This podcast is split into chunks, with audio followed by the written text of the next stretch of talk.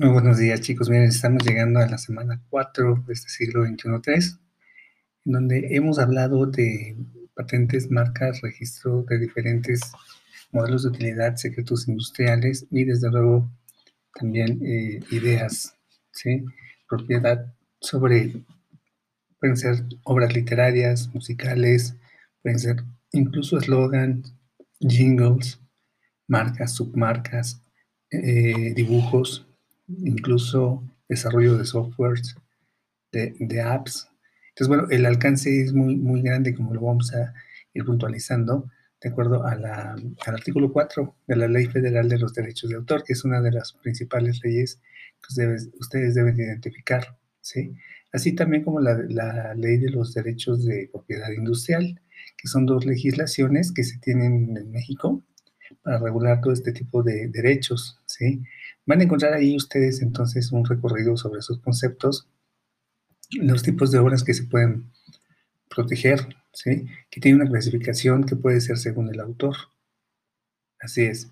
¿Qué significa esto? Que bueno, eh, pues hay algunos, algunas obras que seguramente ustedes lo han leído mucho, que de momento llega a decir en alguna obra que es anónima, sin mención del nombre. Así es. Entonces, bueno, existen obras anónimas, ¿sí? Por voluntad del propio quien la divulga, por convenir así a sus intereses, por no querer divulgar su nombre, pero puede ser que esté registrada a pesar de que sea anónima, ¿no? Pero bueno, también están las seudónimas, que son divulgadas sobre, con un nombre, signo, forma, que no revele la identidad del autor. Es algo muy similar, se llama seudónimo. Puedes utilizar un seudónimo que no sea tu nombre, un poco como lo que se usa en la actualidad, ¿no? El famoso Em, seudónimo en las redes sociales, ¿no? Que utilizamos cualquier otro nombre que no sea el nuestro por cuestiones de seguridad, por ejemplo.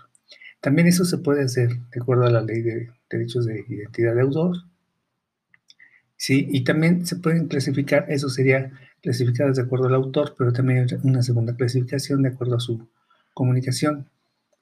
Así es como se, cómo se comunica esa, esa obra, cómo fue divulgada, ¿no? Puede ser radiodifusión, una obra teatral, puede ser para una, un film, una película, por ejemplo, ustedes saben que se usa mucho la música incidental, ¿no? En las producciones cinematográficas y también, bueno, pues hay que, hay que desde luego pagar los derechos de, por uso de esas obras y también, bueno, eh, hay algunas que, que también eh, se publican por diferentes medios. La publicación no necesariamente es algo escrito, ¿no?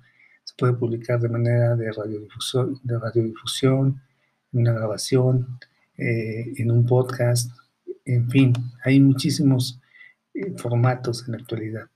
Entonces, bueno, van a encontrar ahí en sus diapositivas también información en la que les recomiendo profundizar un poquito cómo está el marco jurídico, pero principalmente ustedes tienen que identificar las dos leyes principales, ¿no? De donde emanan todos estos derechos y obligaciones. Entonces, bueno, tanto los derechos de autor como los de la propiedad industrial tienen cada una sus respectivas leyes. ¿Qué, les parece si se indagan un poquito ahí en el documento y ustedes identifiquenlas, aíslenla? Y desde luego vamos a encontrar un poquito más de información sobre modelos APIC. Y algo que nos pide también su curso es que entremos al tema de expropiación. ¿sí? Las ideas también son susceptibles de ser expropiadas pero para ello hay procesos. En este caso, uno de los procesos con los que más estamos familiarizados es la propia expropiación de la industria petrolera. ¿sí? Eh, de hecho, pues, el año pasado eh, Pemex cumplió 80 años desde su fundación por Lázaro Cárdenas, un gran estadista, un, modelo muy nacionalista, eh, muy institucional, que permitió la creación de, de grandes industrias públicas. Entonces, fíjense cómo las industrias públicas tampoco escapan de este tipo de, derechos, ¿no? ustedes saben que estas empresas tienen personalidad jurídica, ah, son paraestatales, son de gobierno, pero tienen todas las prerrogativas como cualquier otra eh, empresa privada, ¿no? Y bueno, fue muy interesante este proceso que se dio eh, en la industria petrolera, porque junto con la industria petrolera nacieron otras instituciones que quizás ustedes pues no, lo tienen muy en el radar, debido a que son muy jóvenes. Pero, por ejemplo, también Lázaro Cárdenas fundó el Instituto Politécnico Internacional, y sí, el IPN nacional, sí, el IPN, y también el Instituto Mexicano del Petróleo, y también la Comisión Federal de Electricidad, y también, en fin, de verdad, tiene muchísimas atribuciones, y desde luego Pemex, ¿no? Que actualmente se está tratando de reconfigurar para que vuelva a estar al servicio público fíjense qué palabra tan fuerte, ¿no? Público, que sea un modelo de utilidad pública y no privada, porque tiene una naturaleza distinta. Por eso es que es un buen ejemplo para que ustedes conozcan el tema de las expropiaciones. E incluso el documento que les dejo ahí es un propio documento que eh, está basado en, la propia, en el propio INPI, Instituto Mexicano de la Propiedad Industrial. Si ustedes navegan ahí en sus páginas, van a encontrar el tema de la expropiación petrolera, cómo se dio a través del artículo 27 de la Constitución Pública, el Diario Oficial de la Federación, en donde se indica ¿no? que, todo, que México eh, tiene el derecho sobre sus recursos naturales, renovables, no renovables, etcétera, y eh, que no pueden ponerse a intereses de, privados. Entonces, bueno, eso es ley. Los últimos gobiernos pues borraron eso de la, de, pues, de la legislación, de la propia constitución política, los Estados Unidos mexicanos borraron esos artículos, los fueron cambiando y actualmente en la nueva reforma energética que se está proponiendo se está regresando nuevamente a como estaba. ¿sí? Eh, desde luego que es importante que participen también los privados, pero no les puedes dar todas las actividades. ¿no? Eh, el, sector petrolero, fíjense que es muy extenso. Eh, tiene áreas como son principalmente la exploración, posteriormente viene la perforación, la explotación, Después viene el tema de la distribución, la refinación y al final la comercialización. Son muchas fases en el tema energético. ¿sí? Entonces, bueno, eh, pues no puede cederle todo a los extranjeros, ¿no? Tiene, está bien que participen extranjeros y también nacionales, pero también hay que moderar, hay que moderar, ¿sí? Y que no se diluya esa línea tan delgada que hay entre lo público y lo privado, ¿sí? Eh, vienen los números de las patentes, algo que les va a llamar mucho la atención, con las cuales se expropia el petróleo, ¿eh? Y algunos inventos, eh, modelos de utilidad creados por Pemex, como son los catalizadores soportados en polímeros naturales, ¿no? Entre muchísimas otras invenciones que tiene Pemex. Y, miren, les va a aparecer ahí solicitante el Instituto Mexicano del Petróleo. Si Pemex cuenta con su propio centro de investigación, como se los expuse, el Instituto Mexicano del Petróleo se encuentra ahí por, si no recuerdo mal, Río Consulado en la Ciudad de México. Y es muy interesante, ¿eh? de verdad. Ahí les dejo las patentes, ustedes revísenlas, viene, viene qué, es lo que se está eh, protegiendo, qué derechos se están protegiendo, y si esto, eh, para que lo consideren de mayor utilidad, no, sé si ustedes conocen Petrobras, que es una empresa brasileña de explotación, perdón, de explotación de petróleo, pues la más grande del mundo, ¿sí? Antes de Emiratos Árabes está eh, Petrobras, ¿sí? Actualmente ya ven que hay una situación ahí con Obedrech y todos esos temas muy fuertes de corrupción, pero esta empresa, eh, pues imagínense, la más importante de petróleo del mundo, le solicitó a, México que enviara ingenieros en investigación para que Petrobras pudiera extraer el petróleo. No tenían estos conocimientos técnicos que nosotros incluso los tenemos patentados. ¿eh? Y bueno, sorpréndanse más, pues México aceptó darle asistencia técnica a Petrobras mediante a los ingenieros del, Instituto Mexicano del Petróleo. Vean que eh, es mentira eso que nos dicen que no podemos y que no sabemos y que necesitamos a los extranjeros. No, Aquí les dejo las patentes para que ustedes las, escudriñen, las estudien, las profundicen y vean cómo sí, eh, de verdad, eh, hay mucho potencial en México y sobre todo en estos temas. Desde luego, ¿no? Muchos dicen que ya no se va a usar el petróleo, pero para eso todavía va a trascender, por lo menos, pues dicen los estadistas que por lo menos hasta 2050. Sí, pues sí, los, los modelos eléctricos todavía no son asequibles, Ustedes vieron lo que sucedió en el norte del país cuando se detuvieron las antenas estas eólicas. No había viento, no, hubo apagón en el norte del país. La Comisión Federal adoptó estas tendencias y no están funcionando como debieran, ¿no? Entonces, todavía falta mucha investigación, mucho desarrollo, desde luego muchas patentes que protejan esos modelos y eh, para que demos el salto cuántico de los pues, combustibles fósiles hacia las eh, que ahora se llaman las energías alternativas o verdes, ¿no?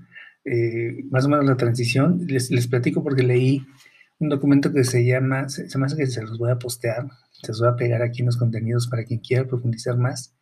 Esta es un documento de la Universidad de Massachusetts, si no, recuerdo mal, del MIT, que ustedes saben que es eh, un instituto tecnológico en Estados Unidos muy importante, de donde sale egresado Elon Musk, ¿sí?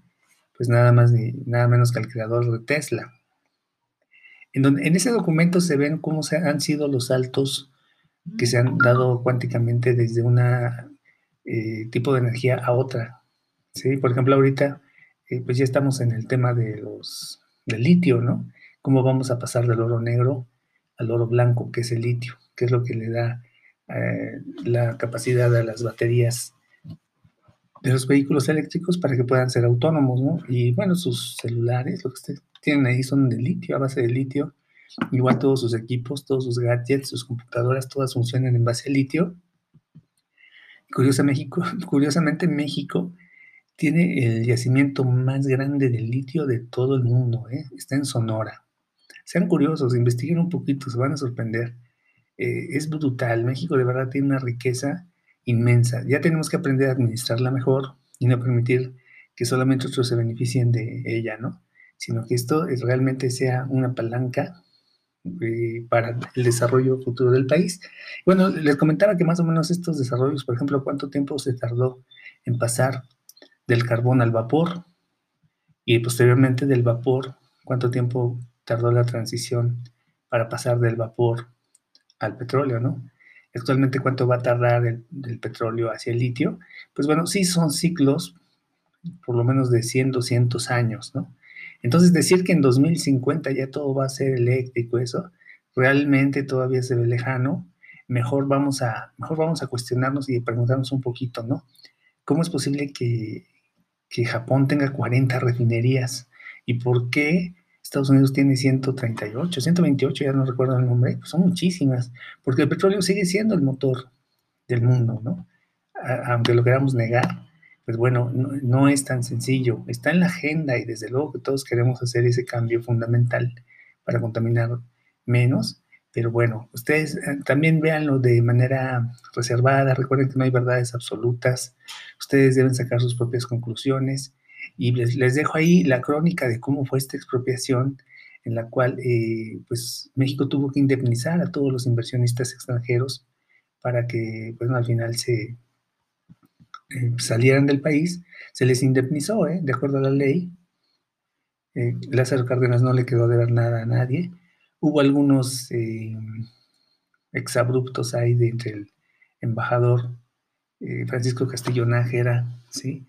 Con el estadounidense, ¿no? del gobierno de Franklin D. Roosevelt, el ex embajador Daniels, creo que se apellidaba él, eh, y tuvieron ahí sus, desde luego, ¿no? Estaban muy enojados de que se les sacara del país, ¿sí? Pero pues bueno, cuando tú indemnizas y les pagas lo que invirtieron, pues no tienen por qué existir ese tipo de exabruptos y al final ahí van a encontrar los plazos de protección y las consideraciones en el caso de agarrar otra patente para que tengan más información, una patente de global que es la del Lego. Ustedes conocen los Legos, eh, por hoy pues son una supermarca y están en todo el mundo y tienen que registrar sus patentes en todo el mundo. Y ustedes vean ahí, les dejo el link de WIPO, en donde pueden ustedes consultar cualquier patente que se les venga en mente.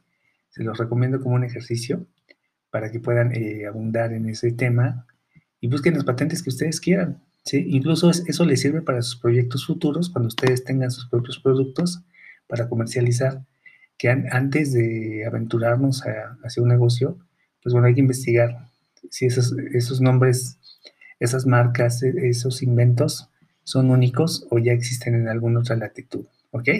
Pues bueno, chicos, tengan un excelente día. Les agradezco su atención. Cualquier detalle, estoy contestando pues, todas sus inquietudes y quedo a sus órdenes.